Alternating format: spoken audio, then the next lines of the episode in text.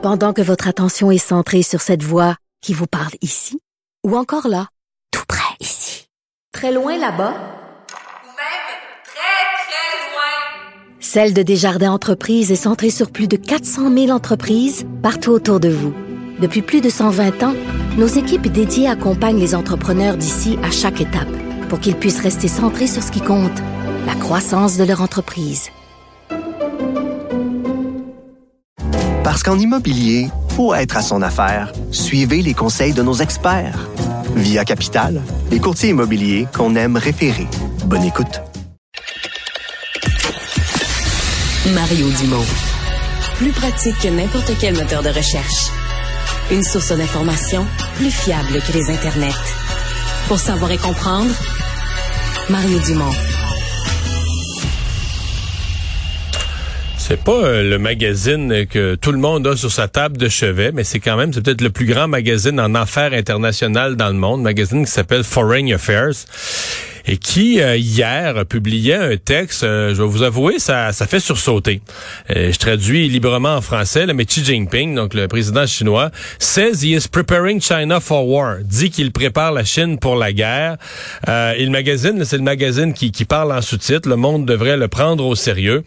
Et dès le premier paragraphe, on raconte, bon, dans une réunion officielle du Parlement chinois au cours des dernières semaines, des choses qu'on suit pas tellement, mais qui a annoncé des augmentations importante des budgets de défense en Chine, euh, le budget qui a doublé d'ailleurs au cours de la dernière décennie, euh, et plusieurs autres mesures qui ont toutes les caractéristiques de mesures que, qu'on, au moins, pas qu'on a une intention à 100%, mais qu'on prépare euh, des scénarios de guerre.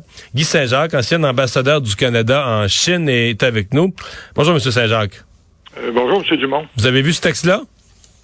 oui, oui, en fait, je suis abonné à Foreign Affairs. c'est drôle, je m'en doutais.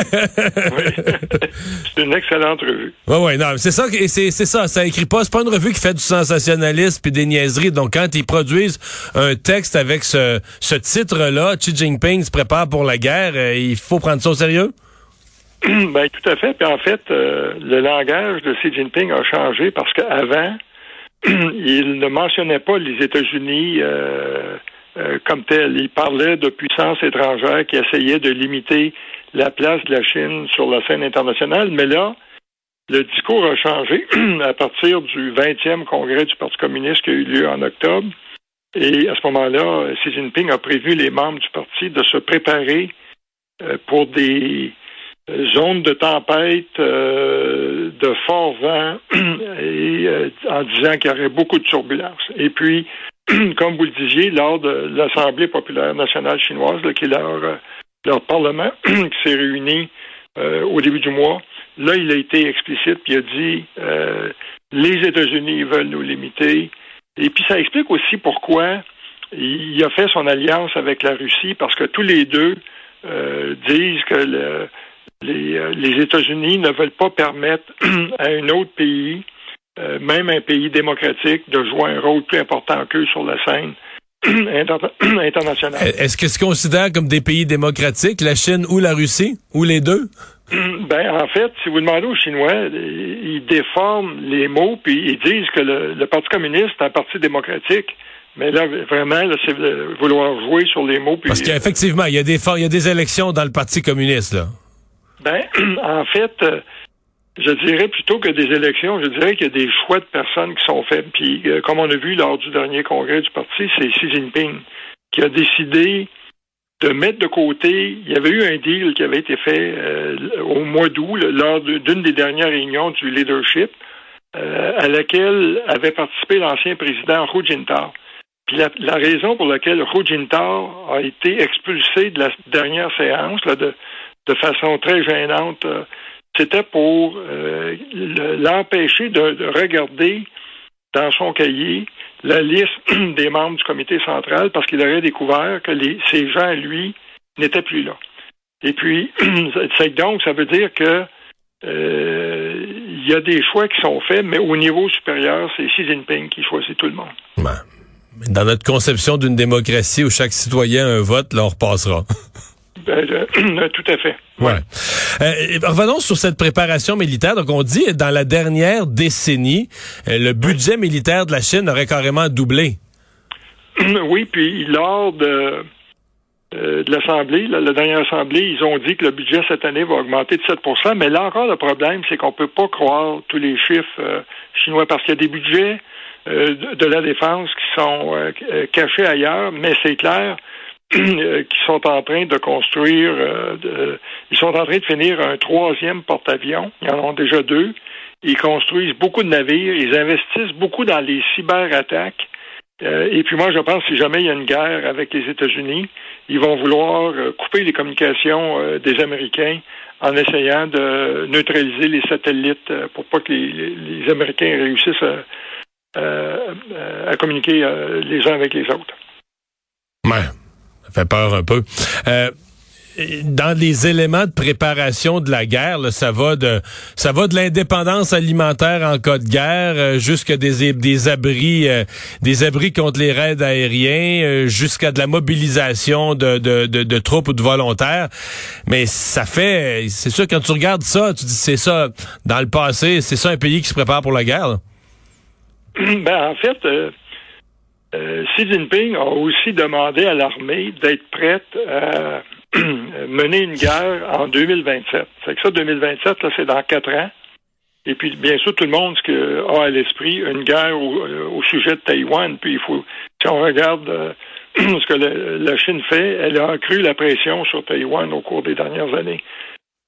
c'est donc, euh, Xi Jinping va être prêt. Mais là, le problème aussi pour lui, c'est que son armée est structurée un peu sur le modèle russe. Avant, c'était le modèle soviétique. Puis là, ils ont vu la, débandade russe en Ukraine, c'est qu'ils sont un peu inquiets parce que aussi eux n'ont pas d'expérience de combat. La dernière guerre qu'ils ont eue, c'était en 79 quand la Chine a envahi le, Vietnam. Mais ce qu'ils ont compris de l'invasion russe euh, arrêtée en, Ukraine, c'est qu'il faut euh, frapper fort dès le début. C'est que moi, je pense que s'ils décident d'attaquer Taïwan, ils vont vouloir envoyer des missiles pour euh, détruire toute l'infrastructure euh, de radar, de défense, et puis euh, opérer un blocus autour de l'île pour empêcher le réapprovisionnement, parce que ça, ça va être beaucoup plus difficile que de réapprovisionner l'Ukraine. Oui, parce que c'est une île. Oui, oui. Ouais, ouais complètement. le le personnage de Xi Jinping, si, mettons, euh, je sais pas, si demain euh, il, y arrivait un problème de santé ou un accident, est-ce qu'il a transformé la Chine, la politique chinoise? D'abord, est-ce que c'est l'affaire d'un homme ou est-ce que c'est quelqu'un qui a fait virer le paquebot complètement puis qu'on sait déjà que même si même si lui était remplacé l'année prochaine, son successeur va être dans la même voie? Ben, euh, c'est pas clair. Puis parce que le problème aussi, c'est qu'il va être là. Il risque d'être là pour une bonne période. Là, maintenant qu'il a tout euh, mis les règles de côté. Mais c'est sûr qu'il y a beaucoup de Chinois euh, au sein du parti euh, qui sont pas d'accord avec la politique beaucoup plus agressive que Xi Jinping mène. mais tout le monde a peur de lui, puis personne peut dire écoutez, notre image à l'étranger est mauvaise à cause de, de vos politiques. Et puis moi, je pense que si euh, il perdait le pouvoir, probablement qu'on pourrait avoir une, une réévaluation de la politique euh, étrangère chinoise. Et une baisse potentielle des tensions. Donc, il est il est à la source d'un certain nombre de ces euh, de ces tensions. La Chine, l'économie de la Chine est pas très dépendante aux exportations, euh, dire euh, vers l'Europe, vers les États-Unis, vers, vers l'Amérique du Nord, je devrais dire même vers l'Amérique au complet. Il y a pas. Est-ce que la, Chine pourrait se permettre longtemps d'être euh, d'être boycottée ou de couper complètement ses relations économiques avec l'Europe et l'Amérique? Ben, c'est une très bonne question parce que les exportations, ça représente 19% du PIB chinois. Et ils ont besoin de ces deux marchés-là, le marché européen puis le marché nord-américain. L'an passé, le commerce total entre les États-Unis et la Chine, c'était 690 milliards de dollars US. Euh, en fait, avec le Canada, c'était à peu près, euh, euh, si on inclut tout, là, à peu près 150 milliards. avec l'Europe, c'était autour de, de, un peu plus de 700 milliards. Puis ça, ça donne en fait une marge de manœuvre euh, aux, pays occidentaux pour faire pression sur la Chine pour dire écoutez, là, euh, il faudrait se parler. Il faut que la diplomatie joue son rôle pour essayer de faire baisser les tensions.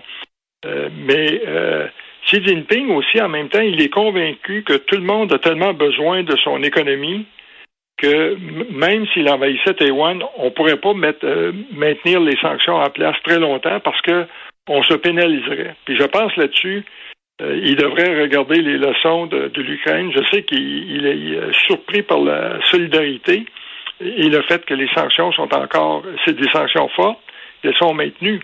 Mais euh, l'autre problème qu'il ne faut pas négliger, c'est que si jamais l'économie chinoise euh, ne récupère pas euh, aussi rapidement que prévu, puis qu'il y a du mécontentement en Chine, parce qu'aussi il faut dire que le secteur immobilier là, est en crise là-bas, ben, Xi Jinping pourrait peut-être être tenté par une une aventure militaire pour essayer de rallier la population euh, avec cette ferveur nationaliste en disant bon, c'est le temps de récupérer Taïwan pour faire oublier les problèmes économiques. C'est que ça, comme, comme on voit, il y a plusieurs éléments à l'équation. Eh bien, j'ai l'impression qu'on n'en parle pas pour la dernière fois. Guy Saint-Jacques, merci d'avoir été avec nous. Merci, bonne fin de journée.